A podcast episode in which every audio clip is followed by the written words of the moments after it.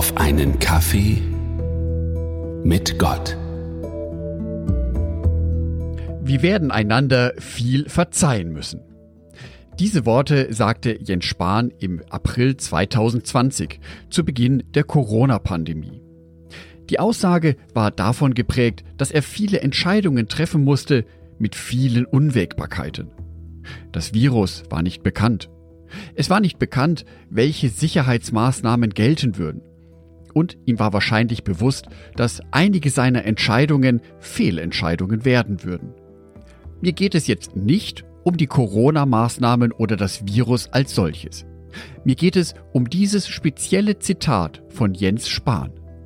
Wir werden einander viel verzeihen müssen. Dieses Zitat war für eine Zeit lang sehr präsent in der medialen Wahrnehmung. Gefühlt ging in dem Frühjahr 2020 kaum eine Sendung im Fernsehen oder Radio zu Ende ohne diesen Satz. Wir werden einander viel verzeihen müssen. In der Realität passierte es dann aber so, dass sich die Fronten zwischen den verschiedenen Seiten eher verhärtet haben. Es gab diejenigen, die das Coronavirus gesehen und anerkannt haben, diejenigen, die es geleugnet haben. Es gab diejenigen, die sich einer Impfung entzogen haben, diejenigen, die sich haben impfen lassen. Immer wieder schien es so, als würde sich unsere Gesellschaft nur zwischen zwei Polen entscheiden können, Ganz die eine Seite, ganz die andere Seite. Und beide Seiten standen sich häufig unversöhnlich gegenüber.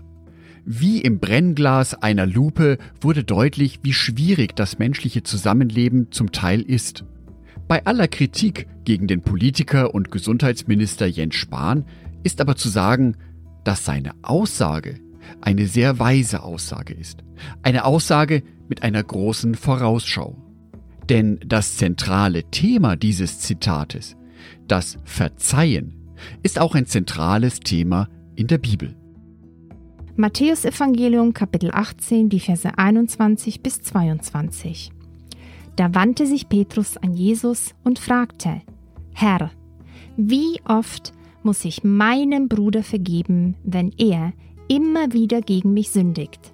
Siebenmal? Nein, gab Jesus ihm zur Antwort. Nicht siebenmal, sondern siebenundsiebzigmal. An dieser Stelle sind sich der deutsche Politiker, Jesus und Petrus einig. Das einander vergeben und verzeihen ist wichtig für das menschliche Zusammenleben. Dabei hat Petrus sogar erkannt, wie wichtig das Verzeihen ist. Es reicht nicht nur aus, einmal zu verzeihen, sondern Petrus geht gleich in Vorleistung. Er bietet an, er würde siebenmal verzeihen. Bestimmt hoffte er da auf ein Lob von Jesus.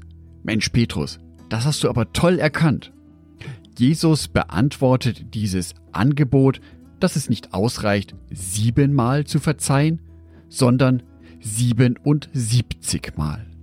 Für uns Menschen ist es relativ leicht, eine Bitte um Vergebung anzunehmen und ihr auch zu entsprechen. Aber um wie viel schwerer ist es für uns, unsere eigene Schuld einzugestehen und dann zu genau der Person zu gehen, der wir Unrecht getan haben und sie ganz aufrichtig um Vergebung bitten. Den Schmerz unseres Mitmenschen anzuerkennen, unser eigenes Versagen in dem Moment auch zu akzeptieren. Uns Menschen fällt es ja schon schwer, einmal um Vergebung zu bitten oder einmal dieser Bitte zu entsprechen und den Fehler wirklich zu vergeben. Wie viel schwerer ist es dann, dies siebenmal oder siebenundsiebzigmal zu tun? Natürlich ist die Zahl sieben an dieser Stelle auch symbolisch aufgeladen, hat eine symbolische Bedeutung. Aber ich glaube nicht, dass es Jesus um eine ganz genaue Zählung geht, sondern vielmehr darum, dass Jesus sich von uns keine halbherzigen Entschuldigungen wünscht. Auch kein halbherziges Verzeihen. Jesus wünscht sich von uns, dass wir aus ganzem Herzen sowohl unser Scheitern eingestehen, als auch, dass wir von ganzem Herzen vergeben, wenn uns Unrecht angetan wurde. Denn erst danach, nach der erkannten Schuld, der Bitte um Vergebung und der gewährten Vergebung geht es in der Beziehung zwischen mir und meinem Mitmenschen weiter. Bei der Vergebung geht der Blick von mir, von meinem Ego weg und richtet sich auf meinen Mitmenschen. Dies ist die Grundlage dafür, dass die Beziehung zwischen mir und meinen Mitmenschen weiter wachsen kann. Wir leben zusammen, wir machen Fehler, wir verzeihen einander und können so unsere Beziehungen stärken. Ich wünsche dir Mut, deine eigenen Fehler einzugestehen und um Vergebung zu bitten. Ich wünsche dir auf der anderen Seite auch die Kraft, diese Vergebung deinen Mitmenschen zu gewähren. Ich wünsche dir, dass du damit dem Beispiel von Jesus Christus folgst und dauerhaft starke Beziehungen knüpfen kannst. Angedacht von Jörg Martin Donat. Bibeltexte eingelesen von meiner lieben Frau Sonitschka.